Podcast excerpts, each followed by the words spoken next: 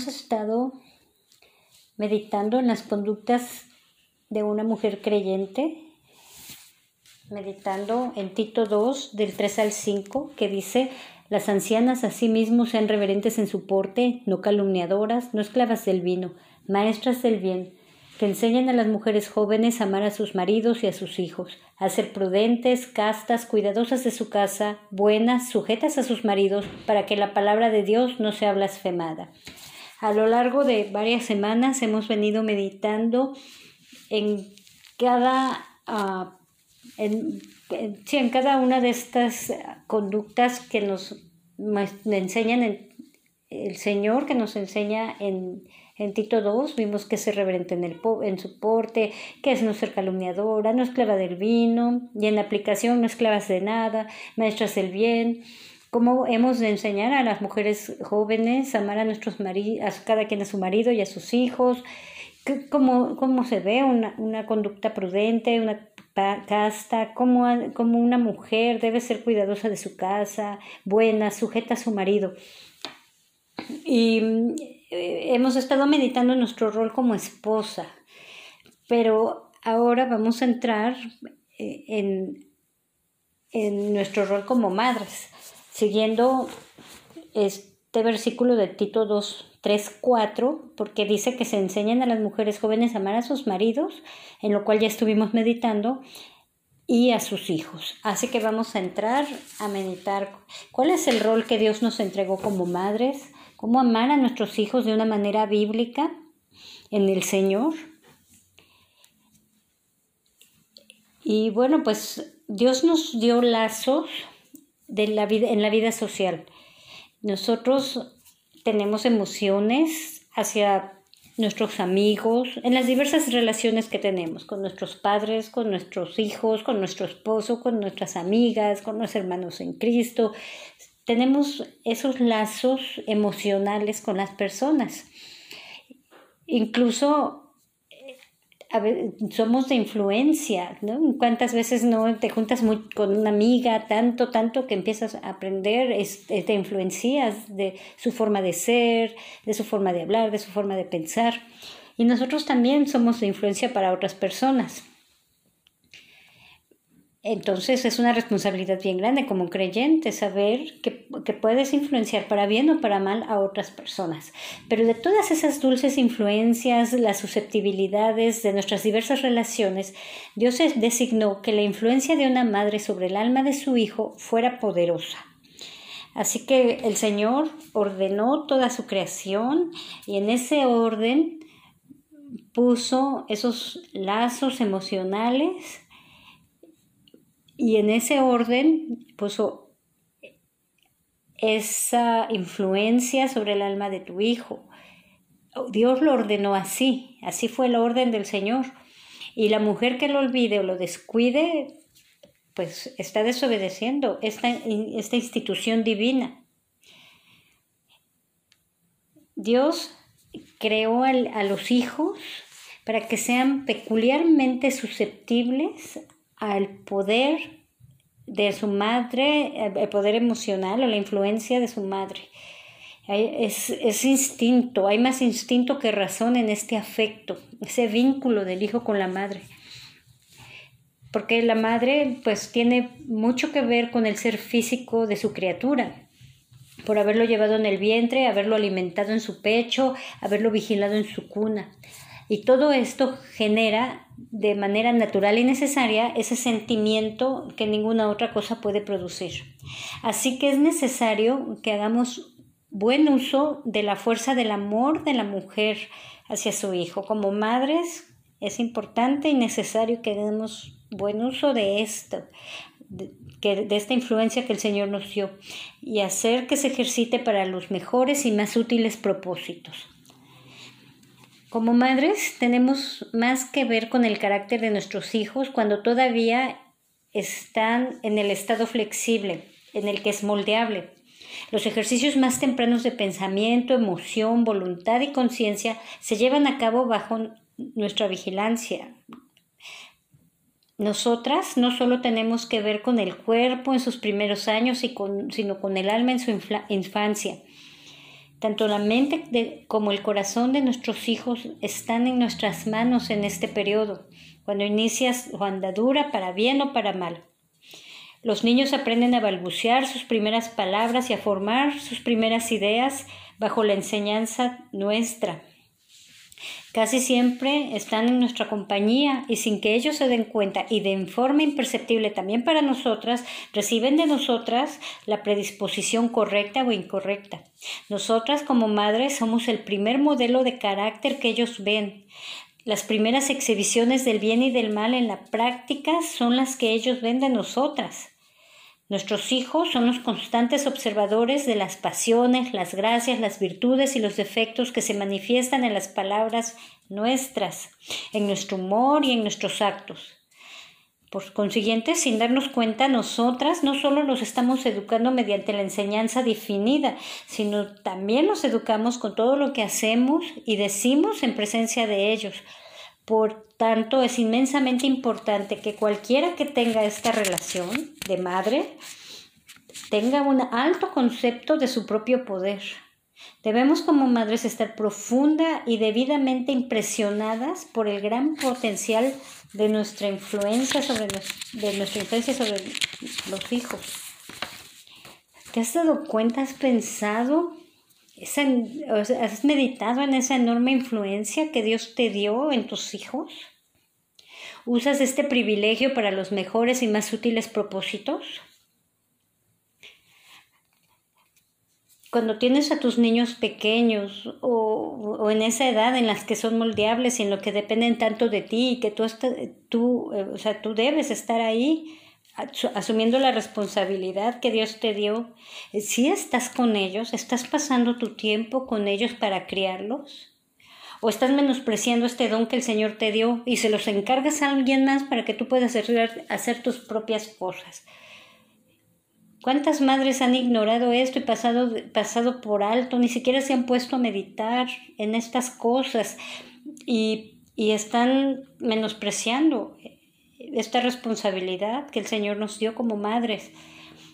¿Cuántas mujeres eh, no quieren estar en su casa, eh, les estorban sus hijos para hacer sus propias cosas, para su propio crecimiento, claro, en su concepto de qué es una vida exitosa para una mujer, cuál ha de ser el rol de una mujer en este mundo, eh, como tienen distorsionado eso, eso porque no está de una manera bíblica, ellas piensan que pueden, o, mujeres piensan que pueden, que por salirse allá afuera y trabajar y edificar el negocio de alguien más si están trabajando, o quizás, no, quizás ni trabajan, quizás están en casa, pero no están poniendo atención en la crianza de los hijos no están cumpliendo su rol como esposas y tampoco como madres, o tal vez ah, no, ni trabajan ni están en casa, simplemente no pueden estar en casa, quieren estar afuera con las amigas, inclusive como creyentes pueden eh, este, decir, no, es que yo sirvo y voy y, soy voluntaria y les damos de comer a los, a los niños que no tienen comida o, o vamos a los hospitales a orar por los enfermos, pero si estás descuidando el rol que el Señor te dio en la crianza de tus hijos, aunque hagas todas esas cosas, estás en rebeldía con el, contra el Señor, contra su mandato. Eres responsable de, la crianza de tus hijos porque así los, lo dijo el Señor. Que, que, tú críes a tus hijos y se los, los eduques para Él. La mujer piadosa no es la que está en la iglesia sirviendo y estudia la palabra y escucha muchos sermones. Una mujer piadosa es la que obedece lo que dice la palabra de Dios y está en su casa, sujeta a su marido, criando hijos para el Señor. Entonces es importante que metemos en estas cosas, que reordenemos nuestros, nuestros caminos, porque si no estamos caminando por donde Dios nos ha indicado que caminemos, aunque parezca que no está pasando nada, aunque parezca que tus hijos están bien, aún en tu ausencia de casa, que tú puedes descuidarlos un poquito, pero les das tiempo de calidad, otro poquito, pero el resto, un rato, pero el resto del tiempo los está cuidando alguien más. Pues tú no sabes qué les están enseñando, tú no sabes, tú le estás dando la responsabilidad que el Señor te dio, se la estás pasando a otra mujer y puede ser una mujer creyente, puede ser tu mamá, puede ser alguien, pero, pero la responsabilidad es tuya. Alguien, perdón, puede ser alguien piadoso, alguien que ama al Señor, que es temeroso del Señor, que esas les enseña del Señor, pero, pero la influencia que Dios te dio es a ti como madre sobre tus hijos. ¿Qué les estás enseñando? ¿Estás ahí para criarlos? Y puedes decir, no es responsabilidad de otra persona que ellos que eduquen a tus hijos, que les den ejemplo, que les den formación. No es responsabilidad de otra persona. Hemos hablado que a veces es muy necesario salir a, a trabajar. Si tú no trabajas, no puedes pagar la renta, no comen hay muchas circunstancias bien duras y bien difíciles y hablamos de que pues es importante y no como digo no nada más es para porque te sales a trabajar también porque te sales a, querer hacer una vida social o porque te quieres quedar en casa pero nada más estás en tus redes sociales o, haces todo menos atender lo que el Señor te mandó. Pero cada circunstancia es diferente hablando del tema de, de las mujeres que trabajan es diferente, pero pues revisa tu vida y checa si verdaderamente hay una necesidad de que salgas a trabajar. Ya ni siquiera es necesario comentar que si es una necesidad que salgas a socializar con tus amigas o que quedes en casa y te pongas a hacer otra cosa porque necesitas descansar. Eso ni siquiera se... Vaya, te das cuenta que ahí no hay una necesidad real de hacer esas cosas. Entonces, pero bueno, hablando de las mujeres que trabajan, pues rectifica y ve, ve cómo puedes eh, organizar y reorientar tu vida para que tengas como prioridad lo que el Señor te mandó a hacer. Busca opciones y alternativas para que no descuides esa parte porque estamos hablando del alma, almas eternas. Más vale con poquito económicamente ahorita, obedeciendo al Señor, que quieras darles muchas cosas materiales, pero al final su alma, sus vivencias, sus experiencias, cómo moldean su carácter y eso, no haya sido tú quien los instruyó en las cosas del Señor. Entonces es importante que meditemos en estas cosas, ¿no? dándonos cuenta de que, de que nos, se nos ha dado una responsabilidad muy alta como madres. Ahora, para poder, para poder cumplir con esta obra debemos familiarizarnos a fondo con esta obra que se nos ha asignado. Podemos eh, por instinto, hasta por instinto, saber que debemos cuidar físicamente a nuestros hijos, en, en, sus cuidados físicos, alimentarlos, bañarlos cuando son pequeños. Y eso es parte. Pero, y también ya cuando van creciendo, pues en la cultura intelectual, su educación eh, intelectual, la escuela y todo eso. Pero no nos estamos refiriendo a eso.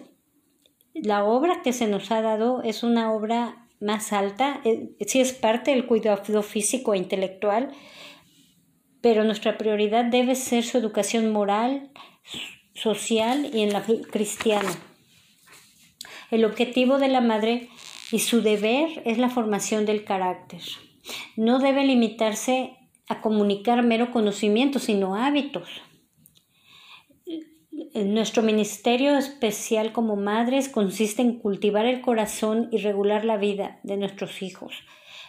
Nuestra meta no solo debe ser que los, lo que nuestros hijos tienen que saber, sino lo que van a hacer y a hacer. Debemos considerarlos como miembros futuros de la sociedad y cabezas de sus propias familias, pero sobre todo como candidatos a la eternidad esto debe adoptarse como la idea principal, la formación del carácter para ambos mundos. Nosotras como madres debemos mirar a nuestra descendencia con la idea de que nuestros niños tienen que vivir en dos mundos y actuar como parte de ambos. Es nuestro deber iniciar su educación para ambos mundos y establecer en sus primeros años el fundamento de su carácter y su felicidad para ahora y para la eternidad también. ¿Cómo van, ¿Cuáles son nuestras cualificaciones y, nuestros objetivos para semejante, semejante tarea? Bueno, pues para empezar tenemos que reflexionar en estas cosas, en, la naturaleza trascendental de nuestro cargo. Ser padres es algo tremendo, es una responsabilidad enorme y más aún ser madre y ser responsables de la formación de hombres y mujeres tanto para ahora como para la eternidad. Hermanas, el bienestar de nuestros hijos en todo tiempo y en toda eternidad depende mucho de nuestra conducta hacia Él en el periodo en el que está bajo nuestra influencia, en los primeros años de su ser. A nosotras se nos encomienda el cuidado del cuerpo del niño, su salud, energía y bienestar dependen mucho de nosotras para su existencia futura en la tierra. Pero, eh, ¿cuáles serían nuestros sentimientos si por un descuido nuestro, por algún, sí, pues por un descuido, un fallo, ocurre un accidente y se lastima gravemente, quizás si perdiera una pierna, un brazo, o se hiciera daño en la columna? ¿Cuál, cuál sería tu, tu sentimiento? Porque te, por, por ese descuido, te sentirías súper mal, te, te sentirías muy, muy mal, quisieras a lo mejor decir, no, no, pero ¿por qué me descuidé? ¿Por qué lo dejé de atender? No, pero esto no es nada en comparación con la tristeza de un alma deformada y paralizada, un carácter distorsionado en formas deshonestas y espantosas, y llegar, y nosotras como madres, llegar a esa atormentada reflexión de decir, es que yo lo descuidé, yo descuidé su alma es más fácil, o sea, lo físico, ver que si, si por un descuido tuyo se lastimó, pero a veces nos olvidamos de lo, de lo espiritual, que es eterno. no terminé la idea, pero es, más fácil verlo, ¿no? Se te cae el niño o, se lastima y dices, hijo, pero ¿por qué no me di cuenta? ¿Por qué me volteé? ¿Por qué no estaba atenta? ¿no? Porque te duele que se lastime y que le duela. Es más difícil ver un alma que no está siendo eh, no está siendo ordenada y enseñada en los caminos del Señor. Es más difícil porque no te estás dando cuenta, pero es real. Y deberíamos de reflexionar en estas cosas.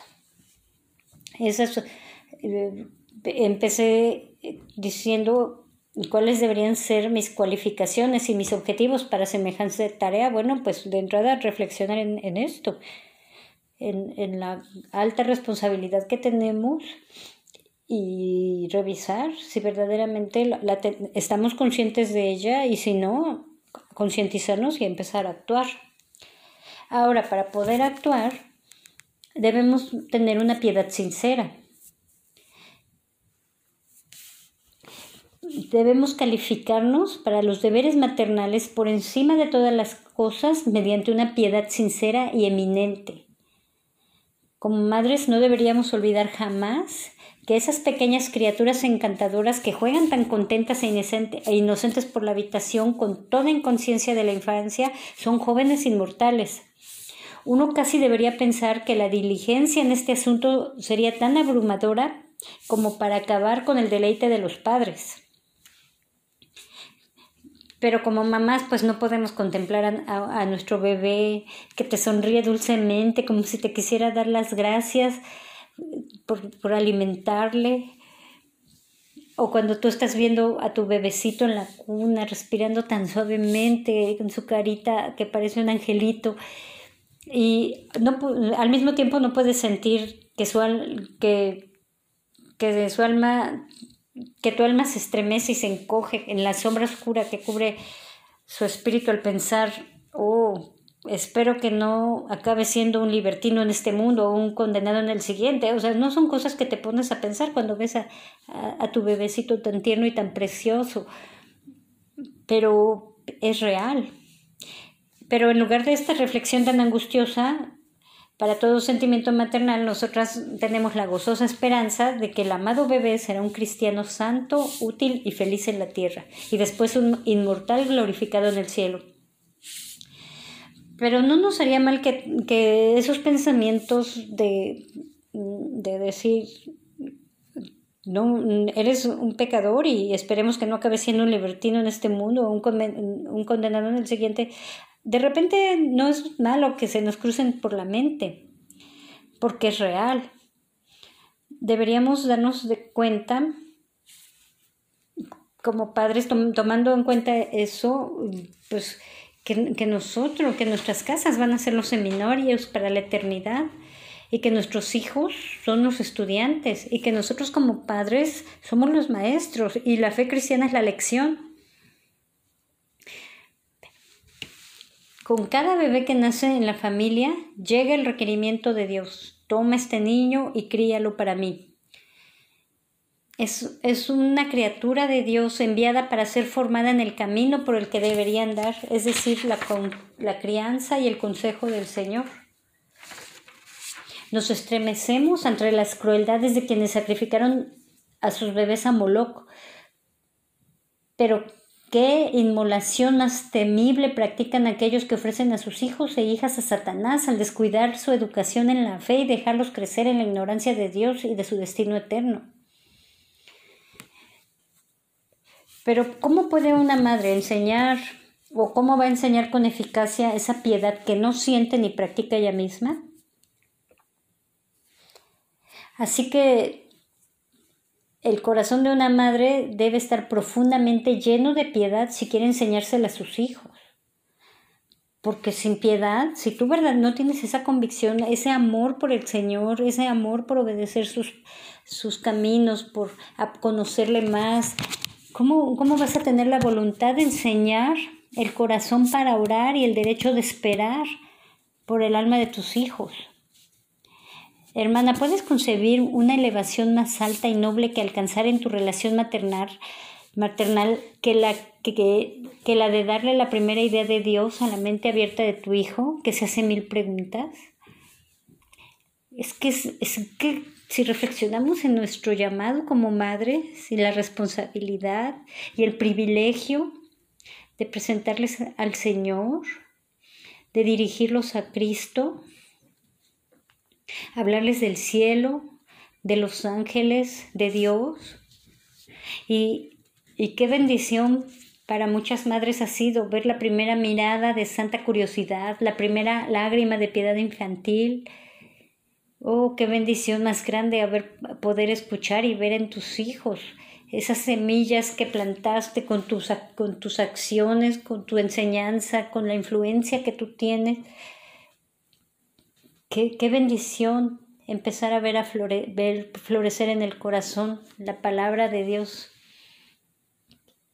Es lo, es, es lo más importante en la vida, es la herencia, la única mejor herencia que le puedes dejar a tus hijos. Apuntarlos al Señor. Y claro que le da gloria a Dios porque estás obedeciendo al Señor en crearle hijos para Él. Pero si no dependemos del Señor en estas cosas y nosotras mismas no estamos creciendo en nuestra piedad, es imposible. Es imposible que esto pueda funcionar. Si tu fe es genuina, te enseñará de una vez la grandeza de la obra y tu propia insuficiencia para realizarla correctamente con tus propias fuerzas. Nuestro cometido como madres es entrenar a mortales para esta tierra y a seres inmortales para Dios, el cielo y la eternidad.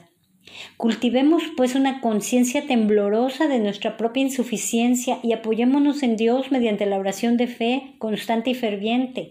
En un sentido excepcional, seamos madres de oración, no confiemos en nosotras mismas y mediante la oración de fe consigamos la ayuda del Omnipotente.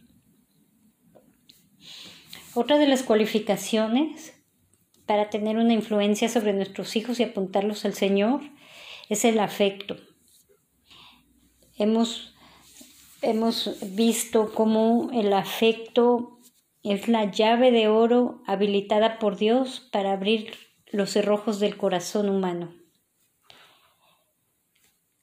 La severidad está fuera de lugar en cualquiera, pero sobre todo en las mujeres.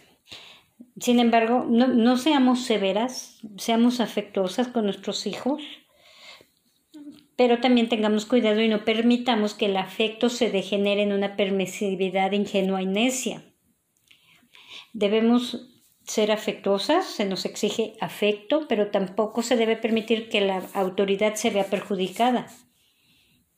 Los padres no debemos ser unos tiranos, pero tampoco esclavos de nuestros hijos.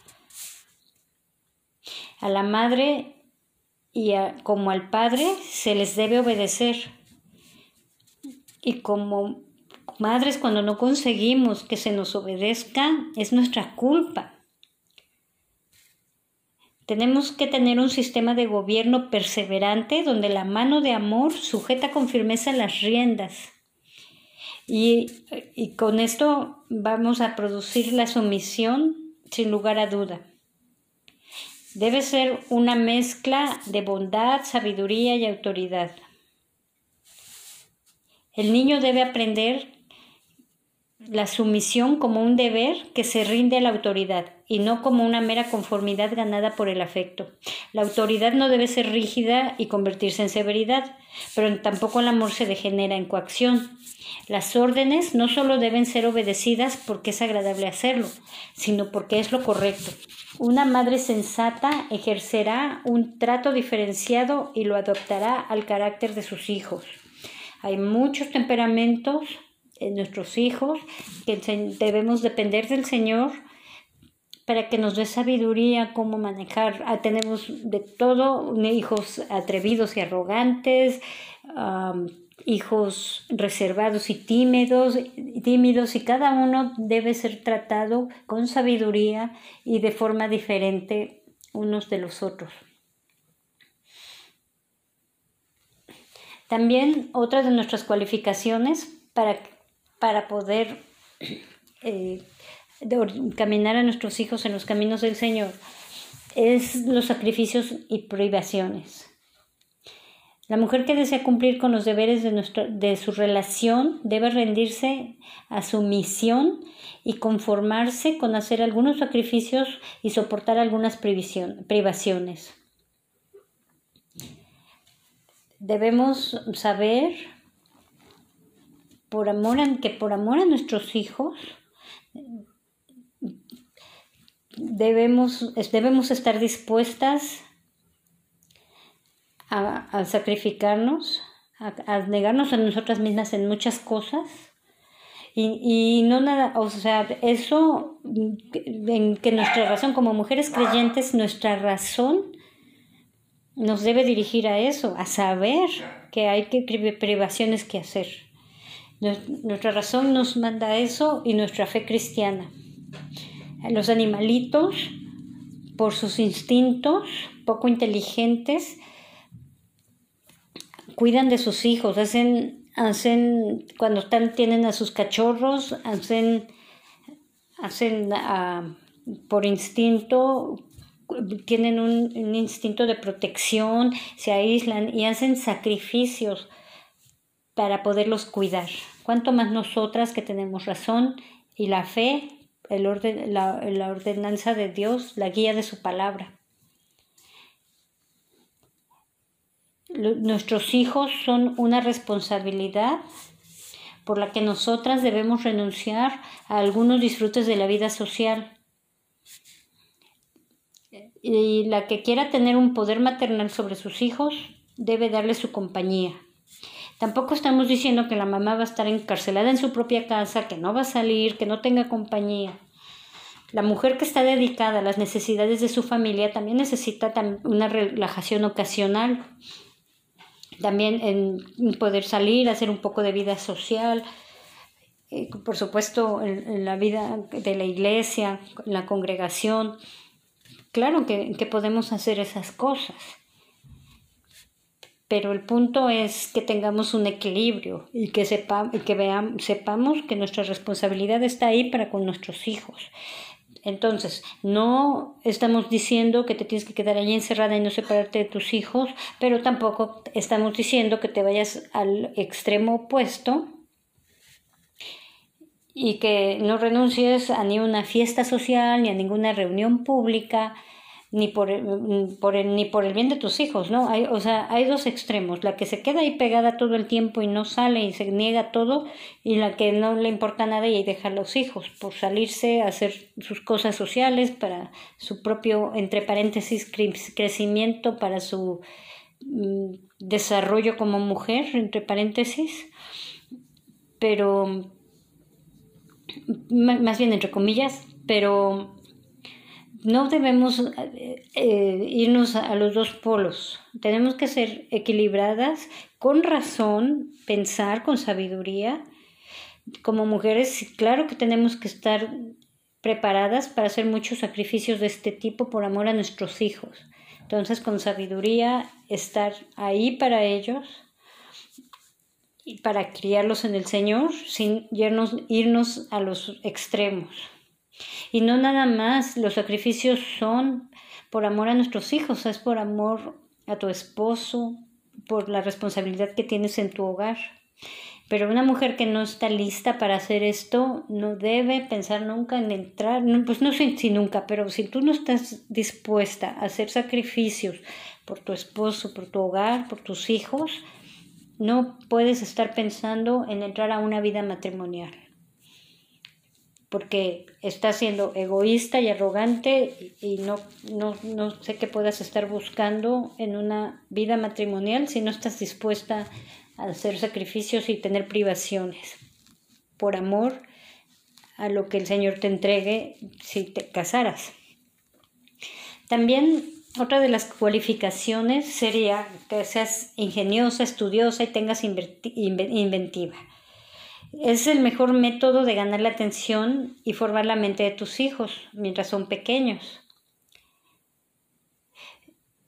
Muchas personas se imaginan que la educación en la fe consiste en, limitarse a que a, leerles un capítulo de las, de las, escrituras o quizás aprenderse un catecismo de los padres de la iglesia, de los reformadores, eh, o enseñarles algún himno y cuando esto termina, pues ya se acabó, ¿no? O sea, lo sientas, les lees un capítulo de la Biblia, quizás les explicas tantito y ya, o les enseñas un himno, aunque sea muy bíblico, pero eh, aquí nada más estaríamos eh, eh, cultivando la memoria y el intelecto, pero los afectos y la conciencia se, se descuidan por completo.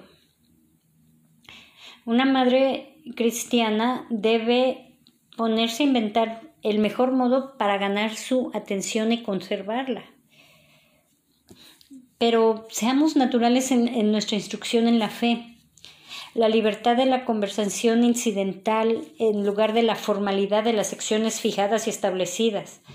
Introdúceles los temas de la fe en la vida diaria, en lugar de un anuncio serio e intimidante del cambio de los asuntos seculares a los sagrados, y la costumbre de referirle todas las cosas a Dios y comparar las verdades y las máximas de la Biblia con los acontecimientos de cada hora, en lugar de limitarte a, a, decir, bueno, vamos a hacer nuestro devocional y forzar todas las cosas fuera de su canal cuando se vuelve el tiempo de la devoción es, es importante que sea fluido, que tú le, le enseñes a través de todas las, de, de todas las cosas que están pasando en la vida, en todas las circunstancias, siempre apuntarlos al Señor.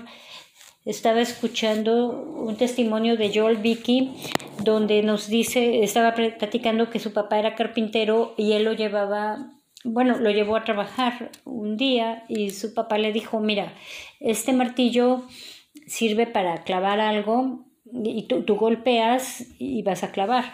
Y este serrucho sirve para cortar. Él nunca vayas a usar el serrucho para clavar algo, ni tampoco vayas a usar el martillo para cortar algo, porque cada cosa se hace, cada, cada, cada uno de estos instrumentos tiene su función. Y pues dice él que le dijo, papá, pues eso es lógico, ¿cómo me estás explicando eso? Eso es lógico. Y le dijo, bueno, así tú fuiste creado para darle gloria a Dios. Así que para eso eh, eh, fuiste hecho. No, lo, no uses lo que el Señor te dio para hacer otras cosas. Entonces, aquí como vemos como su papá le estaba enseñando, lo estaba apuntando al Señor, le estaba enseñando cómo ha de ser su vida y su conducta a través de, de, enseñanzas de la vida secular, ¿no? Pues estaban en el trabajo y él estaba enseñando y le estaba explicando, pero son cosas que vas sembrando en el corazón de tu hijo a través de, de esas, de esas pláticas casuales en donde les vas a enseñar del Señor. Entonces es importante porque si nosotros hacemos así como, a ver, vamos a hacer el devocional, siéntense todos, vamos a cambiar de lo secular a lo sagrado, lo único que estamos haciendo en el, en el corazón joven es que ellos, ellos tengan aversión o terror o a lo mejor hasta un homenaje frío y distante, en vez de que de que convirtamos ese corazón y la fe cristiana y al Dios en el objeto de reverencia mezclada con amor. Entonces es importante porque todo es, todo así como les presentemos las cosas, así como ellos vean nuestra conducta, si ven una madre piadosa, una madre que teme al Señor, una madre que ora, una madre que ama al Señor, que estudia las escrituras, que, que, en sus pláticas casuales ama, habla del Señor, los apunta a Él, les enseña, les muestra al Señor con su vida y con su boca. Vamos a, a, sembrar en el corazón de nuestros hijos esa, es, ese amor por el Señor. Que haya congruencia en nuestra vida con nuestra boca. Deuteronomio 6, del 6 al 7 dice, y estas palabras que yo te mando hoy estarán sobre tu corazón, y las repetirás a tus hijos, y hablarás de ellas estando en tu casa y andando por el camino, y al acostarte, y cuando te levantes. Hermanas, eh, esta es ordenanza del Señor. Obedezcámosle, amemos a nuestros hijos, enseñémosle como nos manda el Señor enseñémosle al,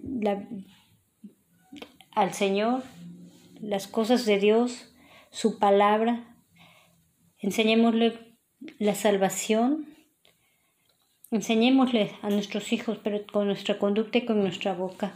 Estamos investidas de esta influencia grande. Reflexionemos a menudo nuestra responsabilidad. Reflexionemos cuán grande poder Dios nos ha dado.